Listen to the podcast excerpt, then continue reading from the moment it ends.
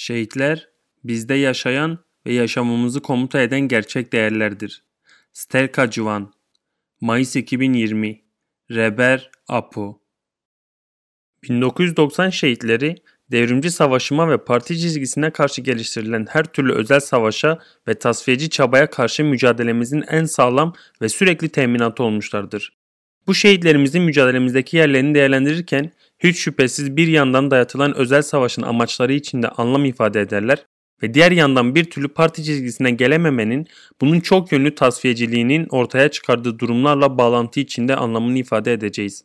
Belki de mücadele tarihimizin en çok şehitleri olan bir yılıdır. Ve hatta geçen 15 Ağustos atılımından beri verdiğimiz kayıplara bedel bir kayıplar yekununu teşkil etmektedir. Hiç şüphesiz devrimci savaşımın boyutlarını göz önüne getirdiğimizde çok az şehit verilmiştir. Fakat mücadelemizin içinden geçtiği döneme partinin doğru yaklaşımını, oldukça yetkin hazırlıklarını göz önüne getirdiğimizde yine de hata payına bağlı olarak verilmesi gereken kayıp listesinin çok üstünde bir yekundur. Bu iki temel özelliğe bağlı olarak üzerinde derinliğine düşünülmesi ve bu temelde kapsamlı sonuçlara ulaşılması önem taşıyor. Özellikle parti değerlerinin aşırı aşıma uğraması bu konuda gelişen bir sorumsuzluk. Her birisi bir abide değerinde olan şehitlerin kapsamlı bir değerlendirmeye ve yaşamlarının özümsenmesine yönelik bir ihmalkarlık nedeni de olabiliyor. Şehitlere değer vermek. Bir parti kendi şehitlerine gereken değeri vermezse çok şey yitirmiş demektir. Bu tehlikeyi de göz önüne getirdiğimizde şehitlerin yaşamının ifade ettiği anlamı bilince çıkarmak ve bütün partilere mal etmek büyük önem taşıyor. Biz parti tarihimiz boyunca şehitlerin anısına bağlılığı dile getiren özlü değerlendirmeler geliştirdik. İlk şehidimiz olan Haki Karar için yaptığımız değerlendirmede şunu söyledik. Böylesine bir şehidin anısına verilecek karşılık bir parti programına ulaşmak ve ne kadar az donanımlı olunursa olunsun grup hareketimizi parti hareketine dönüştürmek, parti ilanına adımları hızlandırmaktı.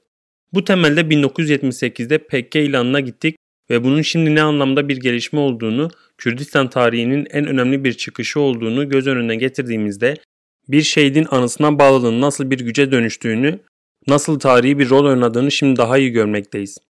Yine temel şehitlerimizden olan ve şehitlerin anısına bağlılığın mücadelesini temsil eden bir Halil Çavgun için Hilvan Siverek direnişinin geliştirilmesi kararına ulaştık. Ve 1978-79 yılı bu şehidimizin anısına bağlılığın, kararlılığın bir sonucu olmuştur. Bu mücadele tarihimizde en çok silahlı yöntemin konuşturulduğu 1-2 yıldır ve tarihi bir rol oynamıştır. İlk zindan şehitlerimizden olan Mazlum Doğan yoldaşın şehadetine ilişkin yaptığımız değerlendirmede direnişe giden yolda bir köprü olmuştur dedik. Artık bu köprüden şehadete gitmek daha kolaylaşmıştır. Ve nitekim ardından zindan direnişçiliği, ülkeye dönüş kararlılığı başlamıştır. Bunlar bu şehidimizin anısına bağlılıkla yakından bağlantılıdır. Büyük direniş hamlesine bir köprü teşkil etmiştir.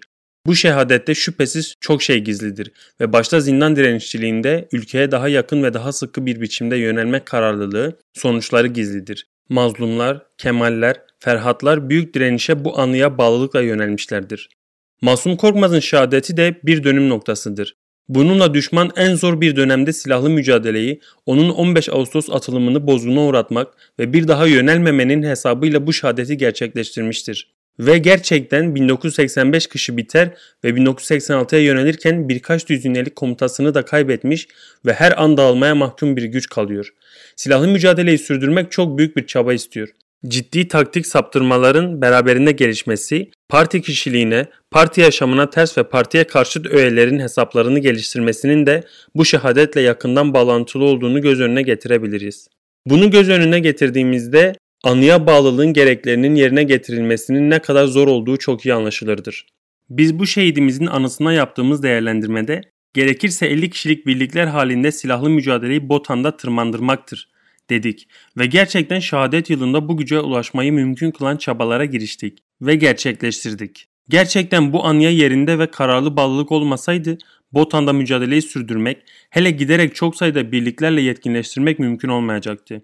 Anıya derin bağlılık ve büyük bir çalışma hamlesine yönelmek daha 1987'lerin başlarından itibaren mücadelenin Botan'da kesintisiz ve nicelik nitelikçe yetkinleşerek devam edeceğini göstermiştir. Bu şehitler halkımızın kilometre taşları oluyorlar ve her halkayı diğer halkaya bağlayan temel halka rolünü oynuyorlar. Mücadelemizi kızıl bir şerit gibi etkiliyorlar. Şehitlerin komutanı oluyorlar. Şüphesiz diğer birçok şehidimiz de var. Gerçekten her birisinin anısına bir abide dikilmesini, bir roman yazılmasını mümkün kılacak zenginlikte şehitlerdir. Ve mutlaka onların anısına karşı bütün yaşamlarını dile getiren bir şekilde parti edebiyatını geliştirerek karşılık vermek borcumuz oluyor. Ama biz en büyük borcumuzun onların temel amacı olan mücadeleyi kesintisiz sürdürmeyi bildik. Tam da anılarına verilmesi gereken bir karşılık verdik. Şehidin verildiği zemin, zaman ne anlam ifade ediyor? Mehmet Karasungun'un şehadetini ise birlik gerekçesi yaptık. Bugün Kuzey-Güney halkı arasındaki birlik çabalarında öncü bir rol oynuyoruz.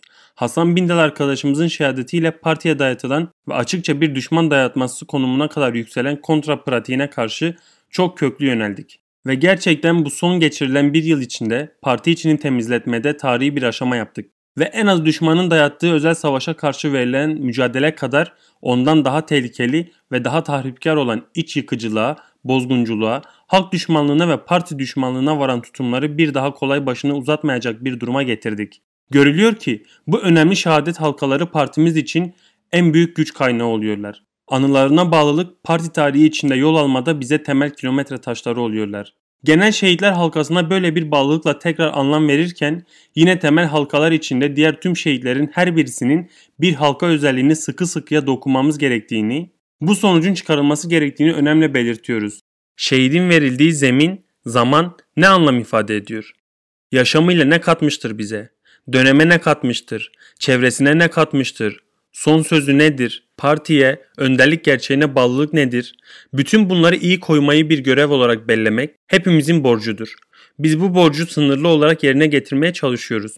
Dolayısıyla şehitleri tanıyan hepiniz onların anılarına ilişkin değerlendirmeleri belgelendirin. Şehitler hakkında ne biliyorsanız, özellikle de unutulmuş, hakkında fazla malumatımızın olmadığı şehitleri kim tanıyorsa mutlaka daha şimdiden bir belgelendirme faaliyetine ağırlık vermelidir. Onların sözleri, yaşamları ve onlar hakkındaki değerlendirmelerimizi partiye iletebilmeliyiz.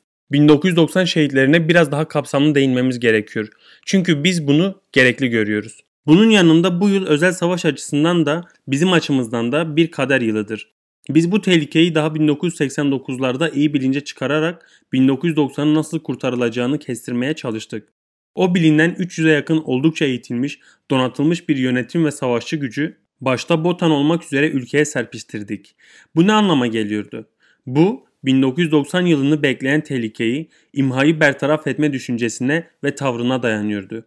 Bununla yetinmedik. Her an 1990 yılını kesintisiz sürdürecek militan ve savaşçı gücünü ardı arkasına hazır iletmenin çabası ve müdahaleleri içinde olduk.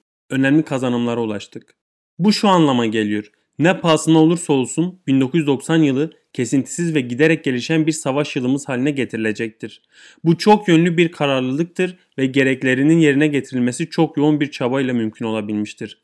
Yine devrimci savaşı bu yıla yaymayı, geliştirmeyi sadece militan ve savaşçı düzeyinde katkıyla değil, taktiğe yönelik de en büyük netliği sağlayacak çok kapsamlı çözümlemeleri bu yılda açmaya çalıştık.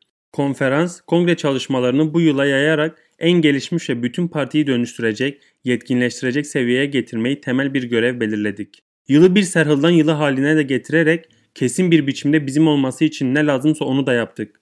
Milyonlarca kitleyi serhıldana çekerek, onun etkisi altına koyarak düşmanın asla baş eğdiremeyeceği bir halkın devrimci savaş yılına dönüştürmek istedik. Ve sınırlı da olsa bir gelişme yaşandı. Bu hem silahlı devrim güçlerinde hem de halkın siyasal savaşımının gelişmesinde oldu. Büyük bir çabayla ve gerçekten oldukça planlanarak düşmanın bütün özel savaş dayatmalarını boşa çıkarmayı hesaplayarak bu yıla yüklendik ve bazı önemli kazanımlara ulaştık. Düşmanın dayattığı özel savaş sanıldığından daha fazla kapsamlıdır ve biraz daha yetkinleştirilerek yürütülmeye çalışılmıştır düşmanın açıkça itiraf ettiği bir savaş olarak bütün Türkiye kamuoyunca da kavranılmaya çalışılmıştır. Kürdistan halkı da kendisine dayatılan bu savaşın mevcudiyetini derinden fark etmiştir. Yaşanılanın bir karşı devrimci savaş olduğu, dost düşman herkesin bilincine yerleşmiştir.